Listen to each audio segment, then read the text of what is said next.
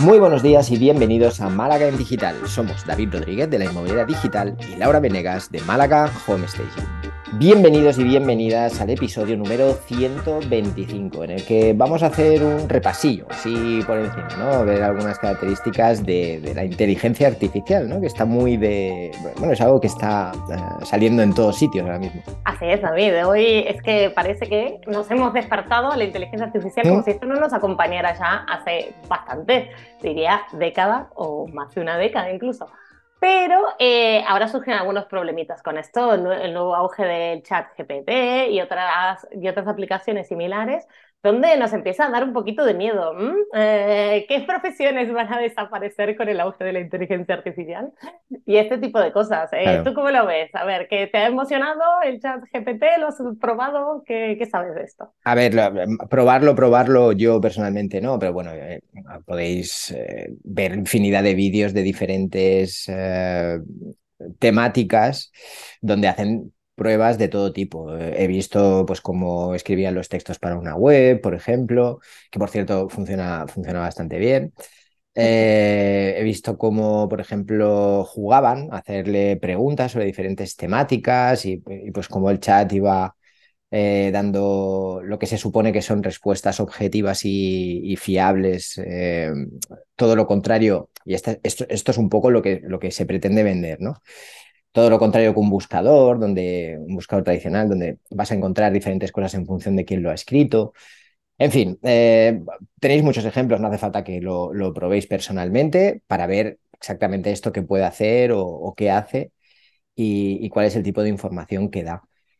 A mí emocionarme o, o, ilusionarme, no, en absoluto, o sea, cero. No. ¿Tú crees que la gente que hace copy está en peligro en este momento? No, sí, sí, sí, pero bueno, el ChatGPT tampoco hace, o sea, no, no ha creado este miedo. Eh, si no me equivoco, ya hace un par de años que hay un, algunas aplicaciones que estaban dando resultados, o sea, estaban eh, porque el, el, problema de la inteligencia artificial, o el problema, la limitación, es que es una inteligencia muy concreta, es decir, hace tareas muy concretas, no es como los humanos, ¿no? que, que tenemos una inteligencia general y, podemos hacer de todo mal, pero podemos hacer de todo. Eh, entonces, claro, para copy ya habían sacado algunas cosas y yo las había probado y, a ver, un resultado aceptable. O sea, para, para escribir un título, eh, un párrafito de texto, cosas así, ya estaba y para la mayoría de la gente podía ser algo totalmente válido, ¿no? Me gusta lo que has dicho de esto de delimitado, ¿no? De esas sí. limitaciones que tiene, porque al final eh, pasa un poco ahí, cada vez que hay un gran desarrollo tecnológico, eh, muchas profesiones se quedan en el camino, vamos, mm. podemos hablar de escribas, faroleros, o sea, hay un montón de, de, gente que se ha ido quedando en el camino y yo siempre agradezco que se vayan quedando trabajos que son un poco más eh, repetitivos o rutinarios o por ahí que no requieren esa creatividad, porque ahí es donde uno puede aportar su valor, ¿no? Eh, y su diferencial. En, en, esto no, no, nos vamos a poner muy de acuerdo, pero muy bien, part, partiendo de una premisa, ¿vale? Eh, lo hemos hablado muchas veces, hemos hablado muchas veces de la creatividad, hemos hablado muchas veces de esto. Yo, yo no soy fan de, la, de poner la creatividad en valor y me explico. Porque claro, la creatividad es algo subjetivo. Claro. Y para cada uno la creatividad puede ser una cosa. Yo conozco muchas personas que se consideran muy creativas, pero luego a la hora de la verdad el resultado final eh, bueno, es el que es, ¿vale? pero, pero, para gusto los colores, digamos, que la creatividad. Sí, pero que la claro, que, que, tú puedas ser capaz de hacerlo. Claro, yo, yo creo que el problema o, o el hueco que está rellenando la, la, IA es una cierta tendencia a la mediocridad de estos últimos años en general. O sea, no, no sabría decir o no, tampoco quiero meterme en, en jardines muy... Venga, métete. Pero diría que, que, ha habido como un incremento de, de profesionales eh, con una formación y una experiencia, entre los cuales me, me puedo incluir yo perfectamente en muchos ámbitos, que se han puesto a desarrollar su, un trabajo y el resultado ha sido en muchos casos bastante mediocre. Entonces, este, estos trabajos, estos puestos, sí que están en peligro, porque la mediocridad ahora eh, está siendo superada por una inteligencia artificial cuyo coste incluso va a ser inferior al que, que podría tener cualquiera de estos profesionales. Entonces, para los que llevan una larga trayectoria, para los que tienen experiencia probada, para los que dudo mucho que de momento tengan que tener miedo a estos, a estos avances. No creo que tengan que preocuparse en absoluto, al menos eh, por un largo eh, periodo de tiempo. ¿quién, se tiene, ¿Quién se tiene que preocupar? Yo creo, pues quien, quien ha estado a lo mejor pues navegando por... por... Es que me, me, no, me sabe mal, no, quiero que nadie se moleste tampoco, pero la mediocridad. ¿De acuerdo? Por, saco un producto, saco un servicio que mientras vaya saliendo y no me preocupo tampoco de, de, mejorar, ni me preocupo tampoco de, de, conseguir hacer de esto una carrera, una carrera consolidada, ¿no? A ver, yo creo, que tenemos un concepto de qué significa creatividad diferente, ¿no? Porque para mí mm. ser creativo no es solo eh, poder hacer un lindo diseño o escribir un buen copy o hacer una buena decoración, ¿no? En Creatividad para mí es la capacidad de resolver problemas. Tú te enfrentas a un problema, ¿cómo lo resuelves, no? Eh, mm. La capacidad de hablar con un cliente que no está conforme, etcétera, de evolucionar, de ver estratégicamente el mercado, etcétera, etcétera. Entonces, creatividad va en muchísimos más ámbitos que, que solo la parte creativa o los artistas generales. Entonces, yo creo que esa es nuestra ventaja, ¿no? La persona que puede ¿Quieres decir? Es que, claro, lo, que tú estás hablando de resolución de problemas, a una máquina difícilmente la vamos a ganar resolviendo problemas. Y Matemáticos, pero. No, no, no, claro, pero al final, por ejemplo, el copy, ¿vale? Mucha gente, y, y copies incluso de nueva generación, eh, se obsesiona mucho con la parte creativa de, la resolución de determinado, Pero para tú creativo es ponerle solo lectura. Sí, pero sigo, sigo con lo tuyo, sigo con lo tuyo, sigo con tu argumento. Pero en realidad el copy tiene más de la creatividad de la que tú hablas, o sea, de, es una fórmula. Y es estudio y es análisis. Pero menos creatividad, dices tú. Porque puedes de la creatividad de la que, sí, de la que se entiende como creatividad a la primera que tú hablas con alguien sobre creatividad. Tiene más de análisis y de resolución. Y eso la máquina nos gana. 100% Por eso, de las veces. Ahí está, ahí está. Entonces el copy se entiende creativo, pero realmente no lo es. O sea, es sota, caballo y rey. O sea, mm. ¿cómo, cómo vendo yo? Mete una pregunta primero. Tal. Pues eso no es creativo. Ahí, ahí, estamos, en la parte de la que no es creativa. Ahora, si yo tengo una, una cantidad de datos, la máquina me va a dar 10.000 datos. Ahora, la parte creativa es saber qué datos me interesan a mí. Y eso la mañana no puedes. O sea, le tengo que decir yo a la inteligencia qué datos quiero que me interesan, pero tienes que saber tú qué quieres, ¿no? Entonces, al final, ahí es donde está el criterio que nosotros tenemos que las máquinas pues lo irán adquiriendo o no, quizás, lo veremos. Eh, está claro que eh, esto eh, para Google es el fin de una supremacía ¿no? De, a nivel de buscadores, lo que decíamos al principio, ¿no? que al final el buscador solo te da lo que tú le pones y cómo mm. se lo redactas y la inteligencia artificial al final nos va a ser capaz de interpretar de acuerdo a lo que nosotros, nosotros nuestras búsquedas, nuestro pasado tal, qué es lo que necesitamos. Y eso es súper interesante, que a veces pensamos que Google nos lee el cerebro eh, o nos escucha, no, eh, pero con esto eh, podemos llegar a generar relaciones mucho más largas. A ver, yo, creo que desde los buscadores la inteligencia artificial se plantea como una herramienta que les va, que va a ayudar al usuario a, a interactuar con ellos. Es verdad que los algoritmos, al menos el algoritmo de Google, que es el que mejor conozco, ya estaba en esa fase de interpretar en qué consistía tu búsqueda. De hecho, algo que para nosotros, por ejemplo, intentar posicionarnos, antes escribíamos un único artículo, ahora teníamos que escribir dos o tres, porque ya definía diferentes intenciones de búsqueda y tú tenías que tener una respuesta para cada una de esas búsquedas, cuando antes era mucho más general. Pero Google entendió esto muy bien. Pero sí que es verdad que donde yo veo que eh, este tipo de aplicaciones pueden tener mayor recorrido y donde pueden eh, posicionarse mejor que los buscadores es si se demuestra o si se llega a un punto en el que se, se vea que hay una mejora en la calidad de la información. Y por lo que yo he podido ver hasta ahora, no hay una mejora, sino que hay una limitación.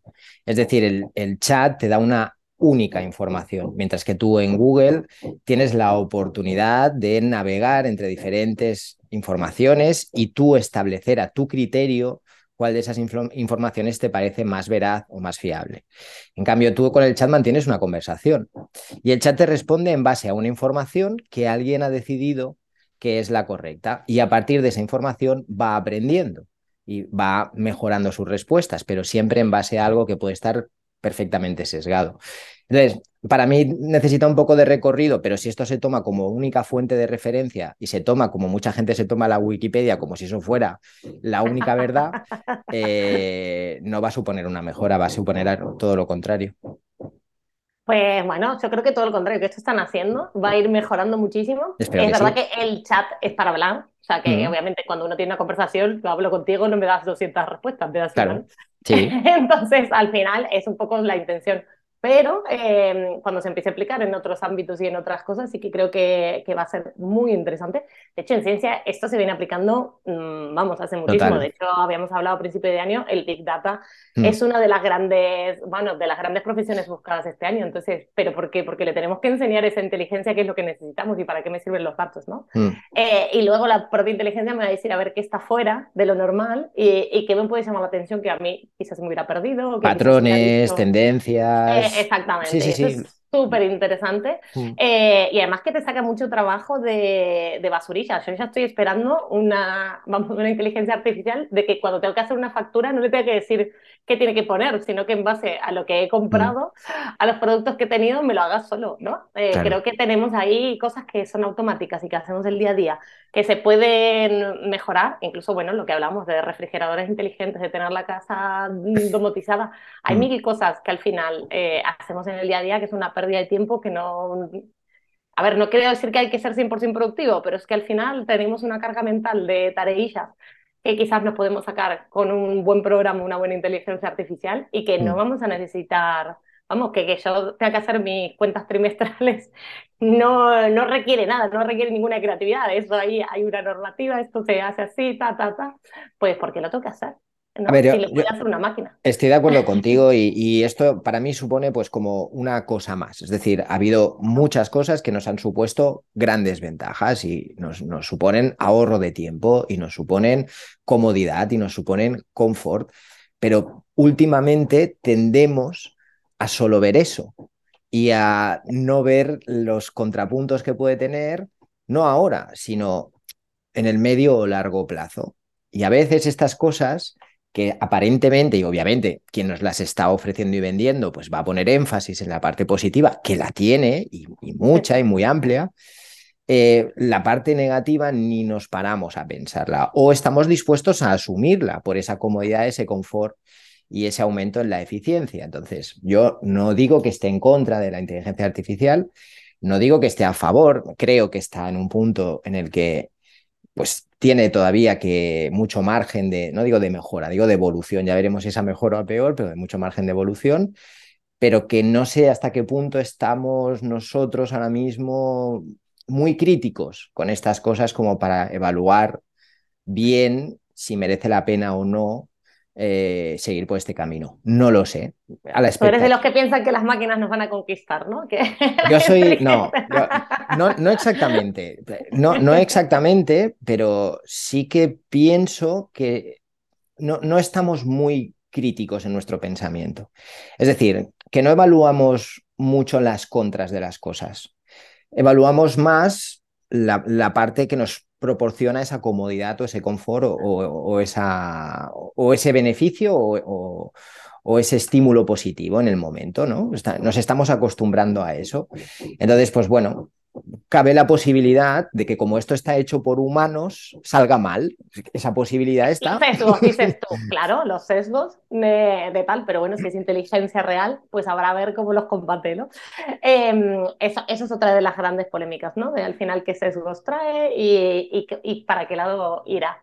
Pero bueno, lo que digo yo, muerte la burocracia y que avance todo lo que Totalmente, sea tecnológico. estoy de acuerdo, estoy de acuerdo y, todas esas ventajas eh, firmo por ellas mañana pero siempre que tengamos la capacidad de, ser un poquito críticos con estas cosas y de decir, a ver, sí, pero Habrá que empezar eso, a trabajar el pensamiento crítico. Ya le preguntaremos a Chatbot que nos enseñe, el, el, chat GPT que nos enseñe cómo es el pensamiento crítico. Pues muy bien, con esto acabamos, ¿te parece, David? Sí, ok. Eh, y a ver qué, qué opinan nuestros oyentes. Bueno, ¿tenemos, ¿tienes algún libro, alguna herramienta? Sí, a ver, eh, estuve buscando un poco de información a ver si encontraba algo que, que, me interesara leer y empecé a leer algo. Está en inglés, solo lo encontré en inglés. eh, pero que se llama Artificial Intelligence and the Arts Toward Computational Creativity. Eh, perdonar por la de esto. ¿eh? Pero bueno, es del 2016, lo edita BBVA y bueno, empecé a leerlo.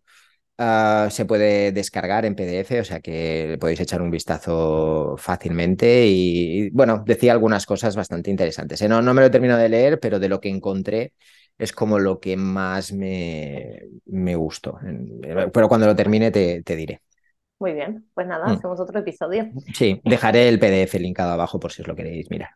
Genial, genial. Pues yo he traído El Camino a la Creatividad de Jesús Hijas, que tiene varios libros que hablan de inteligencia artificial y de cómo vamos a ser nosotros diferentes, ¿no? Cómo posicionarnos dentro de este mundo de inteligencia artificial y dejar de llorar un poco por lo que se fue mm. y, los tiempos mejores. Y eso está bien. Sí, debería hacerlo, debería leerlo, porque yo, yo lloro mucho por los tiempos mejores. está muy bien, está muy bien. Vamos, toda, toda la, la triada de libros que tienes son muy interesantes. Okay. Y herramientas vamos a, vamos a invitar a todo el mundo que pruebe, ¿no? Eh, el chat GPT Sí, a ver, eh, el chat GPT o el chat que sea, ya, digo, eh, que probarlo es divertido, no, no voy a negar esto. O sea, empiezas a hacerle preguntitas, te va dando respuestas, va corrigiéndose a sí mismo si, si ve que se ha equivocado. Es divertido y la experiencia es divertida. Y sobre todo yo creo que la manera de implementarlo en los negocios y demás, pues empezar a investigar. Estar, yo digo, no, no estoy de acuerdo con esto ni estoy en desacuerdo, voy, voy mirando y estoy a la expectativa, pero sí que voy viendo de qué manera, si esto se acaba implantando, que vamos, que sí, acabará implantando, eh, de qué manera pues me puedo beneficiar, así de claro, ya que está, pues al menos sacarle algún partido. Ahí está, totalmente de acuerdo. Mm. Muy bien, muchas gracias David, muchas gracias a todos por acompañarnos en nuestras conversaciones de cada lunes. Si te ha gustado el podcast, nos puedes dejar tus comentarios y likes y no te olvides de darle a suscribir. Si tienes alguna sugerencia, nuestro email es en málaga en digital Buena semana. Que tengáis una feliz semana familia.